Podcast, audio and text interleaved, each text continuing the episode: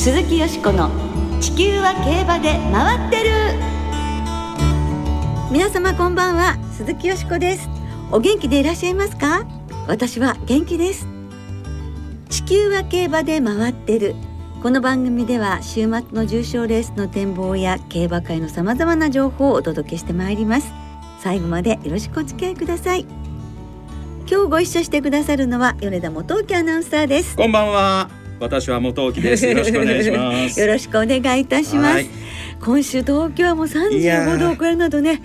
もう厳しい暑さが続いておりますけれども、はい、そんな中水曜日にジャパンダートダービーが行われ大井競馬所属のミックファイヤーが22年ぶりの無敗の南関東三冠を達成いたしました。強かったですね。強かったですね。無敗の三冠馬22年ぶり感動しましたね、えー、ちょっと一瞬ちょっと大丈夫と思うところもなんとなく道中あったんですけれど、はいはいえ。ー、もう300メートルねゴール前300メートルから、はい、あもう大丈夫かなっていう感じがありましたし三河本騎手もガッツポーズで3本の指を立ててというね、えー、立て方が親指と人差し指と中指というね、えーえ独特でよかったでしたね。いや感動しましたね。ね、うん、ということで、はい、ジャパンダートダービーという名前では、はい、ダート体系の整備によって今年が最後となるので。素晴らしい最後になったと言えます。はい、ね、そうですね。ですから本当ミックファイヤーといいマンダリンヒーローといい、はい、本当地方所属のね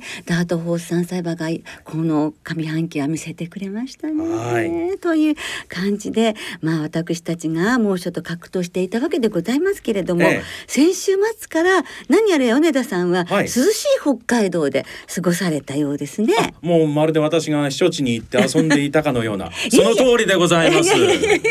遊んでばっかりでした。はい、いえいえ、ビシッとね、お仕事もされてきましたよね。月曜日、火曜日、すごいいいもの見てきたんでしょ？セレクトセールですよね。はい、いいな。最大のセリでございますんで。はいはい、米田さんにはこの後、今年も大盛況だった、そのセレクトセールをリポートしていただきます。はい、よろしくお願いします。2週連続の特集で、今週は初日の一斉セッションを中心にお届けいたしますけど、はい、どんな感じでしたか？いやもうね、すごい。の一言。もう遊んでばっかりだったんでもうね、子馬を見て、ちょっともう頑張ろうと私も思ったわけですよ。ね。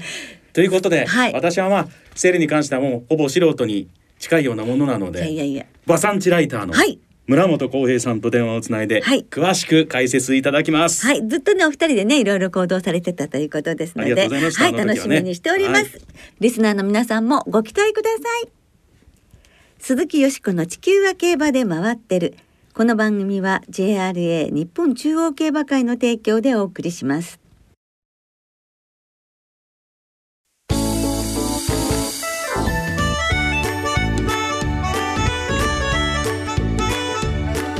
鈴木よしこの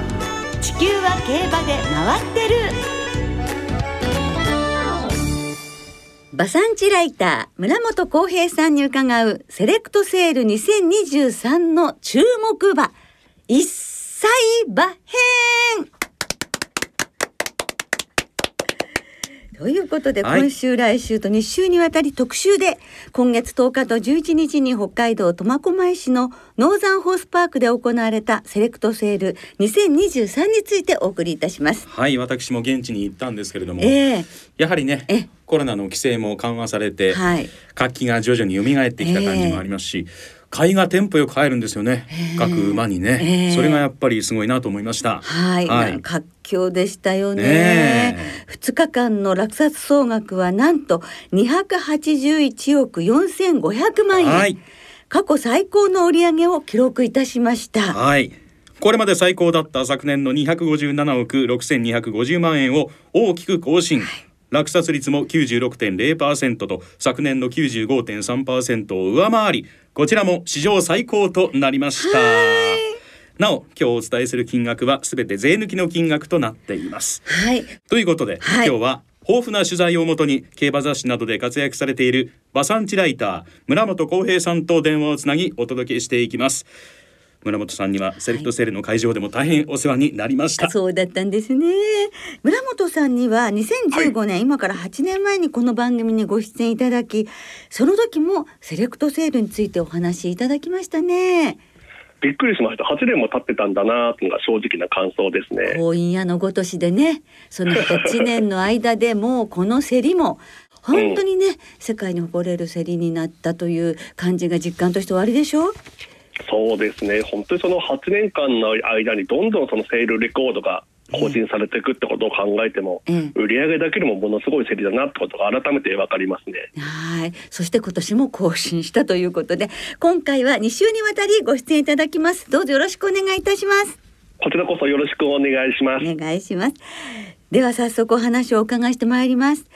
今年のセレクトセールね大盛況。すごいセールに改めてなりましたねそうですね。あの僕はあの第1回セレクトセールからあのこのセールあの取材であの行かせてもらってますが、はい、まあ、ここ数年その売却総価の額なので常にまあセールレコードを塗り替えているだけではなく、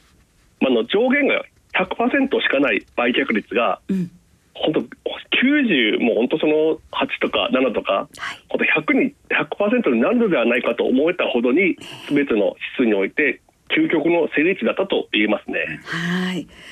では初日の一歳セッションについて詳しくお伺いします。はいその初日は一歳馬222頭が上場され216頭が落札されました。落札総額は133億6500万円。落札率は97.3%で一等平均は6187万5000円。いずれも一歳部門の過去最高を記録しました一頭平均六千万を超えたのも初めてなんですよね。いや、もう初めてですし、やっぱりその、それだけの頭数が上場しながら、平均が六千万ってとんでもないですよね。とんでもないですね。えー、初日の結果を村本さんはどのようにご覧になりますか？まだあの2日間開催されたセレクトセールですけど、うん、やっぱりそのコースタートが切れるか切れないかって初日の結果によるところは大きいと思うんですよね。はいまあ、その意味でも今年セールですけど、まあ、1投目から4投目まで全て1億超えの取引が出たっていうのは、えー、やっぱり本当その競馬でいうところのロケットスタートを切れたような、まあ、セールになったんじゃないかなと言えますね、はい、最初の方にねもちろん目玉の馬を持っていくっていうこともあると思うんですけれどそれにしてもということですよね。はい。それに応じたような本当に決闘馬がずらりと前半から並んでたと言えますし、えー、まあそういうことを考えても、まあ、本当その今年の宝塚記念など G14 勝を挙げているイクイノックスのお父さんのサンブラック3区への評価、はい。まあ、そして昨年の阪神ジムライズフリーズに続き今年の桜花賞オークスを制したリバティアイランドの父であるドラメンテのラストクロップたち、はい、本当にその盛り上がる要素この一歳セッション揃ってたと言いますね。はい、さあそれでは1億円を超える高額落札馬は28頭いたんですけれどもまずは1歳セッション最高額落札馬となった2頭について伺っていきましょう。インクルードベティの2022パレスルーマーの2022の2頭です。ともにこの日の最高価格3億1000万円の2頭。その落札シーンです。北さんブラックインクルードベティ男馬でございます。3億2000万お声がなければ後ろの格様の3億1000万のビットにハンマーとさせていただきます。これがラストコール。ありませんか？よろしいですか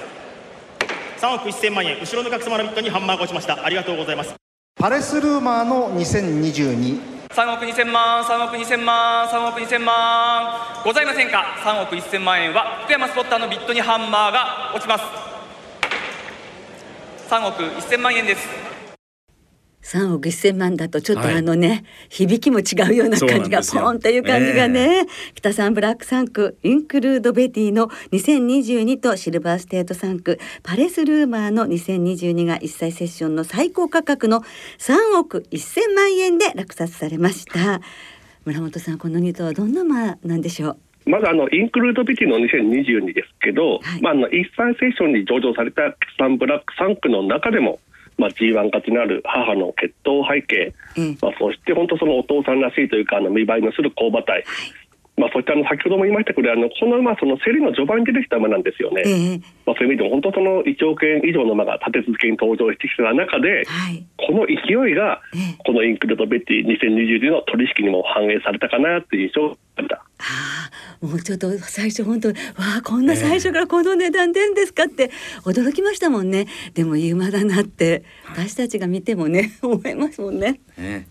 はい、さあということで世界ランキング1位のイクイノックスなどが活躍中の北サンブラック3区は6頭が合わせて9億7700万円で落札されました。まあ私も注目していたんですが北さんブラック大人気だったんですが全体的な印象はいかがだったでしょうか？村本さん。はいそうですね。あのこの1歳世代ですけどあの北さんブラックタンク血統登録数が70頭と決して多くはなかったわけです。はいでもあの一歳セッションですけどあのこの目玉となっているような血統馬の割にはあの6頭しか今言われた通りにあの上場頭数がなかったんで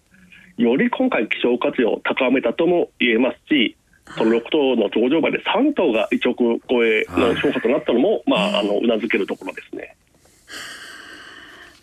すごい。ねすごいですね。やはりまああの時期的にもね世界レーティング1位になってるっていうところもやっぱりそういうのもこの馬の子が欲しいっていう感じですもんね。それではもう一頭今年の1歳がラストクロップとなるドラメンテ3区も注目を集め14頭が上場され計14億6700万円で全て落札されました。ドラメンテ3区についてはどうご覧になりますか？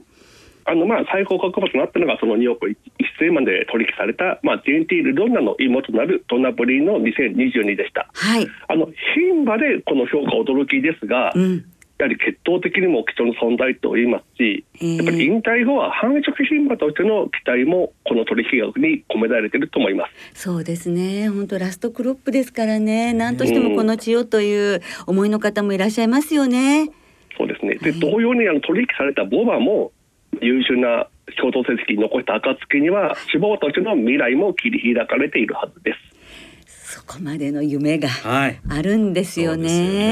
ね。さあそれから北さんブラックドラメンテ以外ではエピファネイアブリックスモルタル、まあ、絆も売れていましたけども高い評価を受けていたんですが、うん、今回村本さんが特に気になった守護馬はどの馬だったんでしょうか？まあ、シババというくくりよりも、まあ、あの、このセール、キングマンの3区となるコスモポリタンクイーンの2022が3億円、はい、ウートン・バセットの3区となるグイーン・バナタスの2022が2億7000万円、はい、アメリカン・ファロー3区のスパイスとパーフェクションの2022が1億7000万と、す、べ、てこの3頭というか、持ち込み馬の、まあ、3区なわけですよね。えー、はい。えで米田さんあの僕と、まあ、あの初日結構動いてましたけどグリーンバナナスの2022、ええ、社大ファームの吉田照也代表に進められて一緒にご覧になりましたよね。そうですね。えー、でその時にあの照也代表もこの馬に対して4、5倍になる馬と評価をしてたんですよ。はあ。えー、やっぱりその今の話もそうですけど持ち込み馬の3区、まあ、活躍した暁には、えー、まあ、その血統的にもアウトクロスを作りやすいということで種馬としての、まあ、未来が切り開かれていると言えるわけです。うん、アウトクロスそうですね。まあ本当この馬たちは D1 先生の活躍した暁には、ええ、同じようにセレクトセールで取引された持ち込み馬のキングカメハメハのような、まあ、死亡馬となるような可能性は本当にあると思うんですよね。まあ、そういう意味でも本当今年のセレクトセール、まあ、もちろん血統馬が出るセールですけど、はい実は未来の活躍馬じゃなくて未来の死亡馬となるような馬もこの中にいるんじゃないかなという気がしました。なるほど。いろいろなね角度から側面から未来を見つめ見据えての投資だったというふうにも言えるということですね、はい、その他村本さんが注目された一歳馬もご紹介していただけますか？そうですね。あのまあ先ほどもあの高額落札馬で出てきたあのパリス・ルーマンの2022ですよね。はいえ、はい、あのまああのまあジャスティンパレス今年の天皇賞春の勝ち馬となるあのまあ弟ですけれど、あのこのまあお父さんのシルバーステートが2位カップの優秀スタリオンステーションの形容馬となっております。はい、でセレクトセールってどちらかというと社台スタリオンステーションの繋養種牡馬の産駒が高く評価される中で、うん、もう本当こういうふうにあの日高のスタリオンで繋養されている種牡馬からも、これだけの高い評価が出るというのは今生産界全体にこういう良血馬がいるということと、はい、やはりシルバーステートに対するその今生産界なる購買関係者の期待の表れとも言えるわけですね。えー、で本当そのシルバーステート購買帯のもも多いんで今後の競りでもシルバーステートの産駒で高額馬どんどん出てきそうな気がしております。はい。あとやっぱり日高の血統馬もどんどん上がってまして、うん、やっぱりあの当時あの一昔前っていうかどうかしいんですけどやはり社台スタリオンはまああの高額な種付けに公あの証明されるリーディングサイヤー上位の種馬が揃ってる。なおかついい牝馬も揃ってるって中で今日高の生産者の方もどんどん新しい繁殖品も導入してますしこれシルバーセットのように本当このマッチングで G1 とかクラシックが出るっていう流れもできてるんで、本当そのセレクトセールだけじゃなくて今後行われる戦にも含めてやっぱりこういうチャンスがある馬血統馬どんどん出てくるっていう気がしました。はあ、なんだかこう壮大な感じが。もう末広がりという感じでね。ね感じがしますね。はい。さあそれでは初日のセール終了後に行われたノーザンファーム代表日本競走馬協会吉田克美理事のインタビューをお聞きいただきます。とにかくあの下が高かったっていうか下側に値段がついたのがすごいですよねとにかく全部全部競りになってましたよねあの一声で終わるような競りはほとんどなかったような気がしました馬が大体良かったですよ変な馬出てなかったですからそれが一番の原因だと思います、まあ、最初にいいのがずらっと出て、まあ、それが相当高くいったんでなんかそういう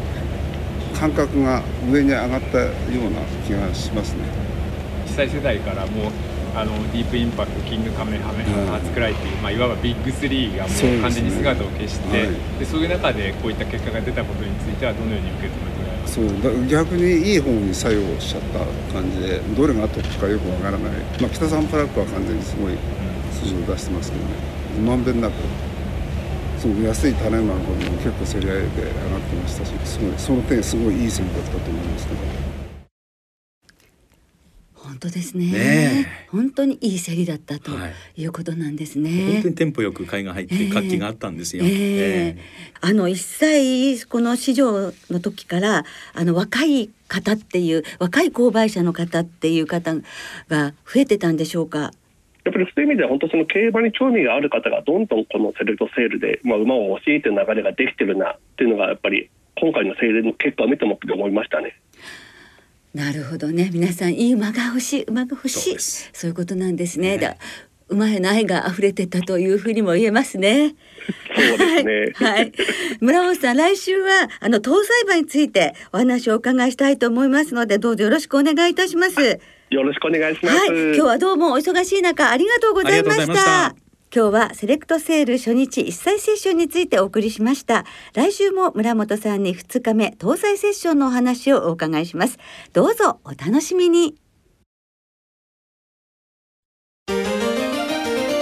鈴木よしこの地球は競馬で回ってる。ここからは週末に行われる重賞を展望していきましょう。その前に、はい、先週のプロキオンステークス見事に吉子さんは生まれんを的中でございました、はい、微妙な感じで。いえいえいえいえいえいえ、まあねよかったでございます。生まれんボックスで610円ゲット。はい。いいね。ありがとうございます。さあその勢いで、はい、今週は土曜日に函館競馬場で函館2歳ステークス。日曜日に同じく函館で函館記念が行われます、はいまずは函館で行われる芝2000メートルのハンデの G3 函館記念の展望です、はい、このレースはサマー2000シリーズの第2戦となります。ちなみに14日金曜日の正午の函館の天候は晴れ芝が涼ダートはやや重。当日の函館は曇り、はい、土曜日が雨の予報なんですね。明日が雨なんですね。はい。さあどんな見解になりますか？さあ最後を飾るね函館開催の、はい、はい、函館記念ということになりますが、はい、私の本命はローシャムパークですね、はい、ハービーニャですが三代母がエアグルーブ四代母がダイナカール一族でございまして、金でも1キロ軽くなります。そして距離も問題がありません。はい、はい、この馬に期待したいと思います。ただ、はい、北海道が初めて。でもハービンジャーですからね、えー、大丈夫じゃないかと思っております、はい、そこからですね流します。早やっこ胴船ブローザホーン新た帝王シリウス。帝王シリウスは58キロで2回も勝ってて、はい、1回は 5, 5馬身も離してるというねちょっとアンナンバーとして狙いたいですね。この5頭に生まれんで流します。はい。はい、帝王シリウスは55キロですからね。ねそうですね。はい、キロ軽くなります。はい。はい。米田さんは？さあ、私は7番のルビーカサブランカということで。はい札幌函館はとにかく成績がいいので、えー、この辺り期待したいんですが前走の友江賞は57キロで5着ということで、まあ、メンバーレベルを考えるとローシャムパークは強いけれどもその他は友江賞とそれほどね大きくレベルが変わる感じもないので、はい、今回55キロということでねハンデ、はい、前走よりは2キロ軽くなるんでそれを考えれば、ええ、馬券圏内はあるんじゃないかと思っております。はいさあ続いて函館記念の前日、はい、同じく函館競馬場で行われる JRA 今年最初の2歳の重賞函館2歳ステークスの展望です。はい。さあ、さあ本命は？はいロータスバンドですね。父ロードカナロアにターチチ桜爆心王、はい、そして持ち時計1番。はい。そしてこの血統お母さんですけれどもルシュクルは函館の1200メートル、まあ、函館に勝してますね、はい、それからお姉さんのブランボヌールお兄さんのビアンフェが、まあ、お父さんは違いますけれども函館に歳ステークス勝ってますので三兄弟制覇がかかっています、そして私お誕生日一緒なんです。2月26日なるほどね。はい、はい、ですので本命にいたしましてロータスランド、はい、そこからですねバスターコールとそれからベルパッション、はい、この三頭でマレンボックスにします。マレンボックス。はい。米田さんは？私もロータスバンドということで、はい、誕生日は違うんです。違うんですけど、はい。本命でございます。もうあの決闘的なこともね、ええ、先ほどおっしゃられた通りなので、はい、言うこともないんですが、はい、新馬の勝ち方がとにかく優秀だったのでね、はい、それがやっぱり一番かなと思っております。はいさあそれではリスナーの皆さんからいただいた予想もご紹介しましょう。まずはポカポカ湯たんぽさん、はい、今週のセレクトセールにコントレイル3区が出ていて競馬のサイクルの速さを実感しました。あ本当ですよね。そうですよね。函館記念はコース相性がいい新た。函館2歳ステークスは兄弟馬2頭がこのレースを勝ったロータスバンドに注目しています、はい、関谷うまいもんさん。函館2歳ステークスは7尾。函館記念はブローザホーンからブローザホーンは前走不良馬場で勝っていて馬場悪化とまくれる足が魅力的。岩田康成力士の手腕にも注目です。マリコ・デラックスさん。今週は函館最終週ですね。なんだかあっという間に感じました、うん、私も感じます。函館記念は胴船を応援します。ゾウタンさん。函館記念は胴船と洋島に強いハービンジャー3区のローシャムパークの2頭を頭に生まれんで狙いたいです函館2歳ステークスはアルアイン3区のクールベイビーから入りたいです。クラブ競馬さん函館記念は道悪予想でスカーフェイスです。といただいております、はい、それから今週は奥平真二元調教師がお亡くなりになったということで、はい、それに関するメールもいただいています。アメリカンシュガーさん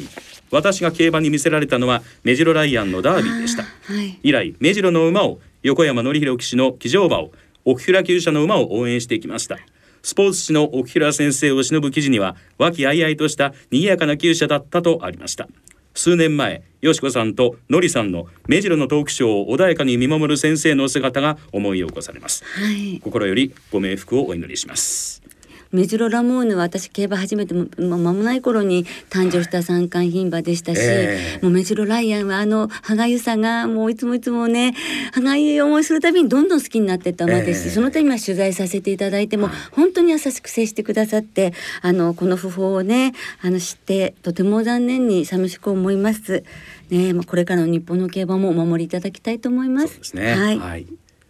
今日もねたくさんのリスナーの皆さんから予想をいただきましてどうもありがとうございました。時間の都合で全てご紹介できなくて申し訳ありません。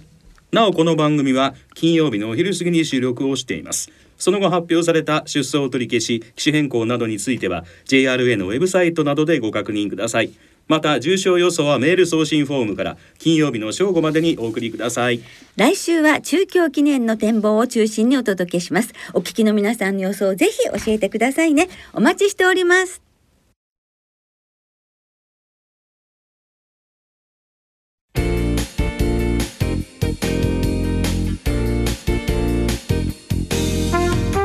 そろそろお別れの時間となりました。今週末は福島中京それから開催最終週を迎える函館3つの競馬場でレースが行われます。はい。今週の2歳戦は3つの競馬場で新馬戦8レースと未勝利戦が5レース。さらに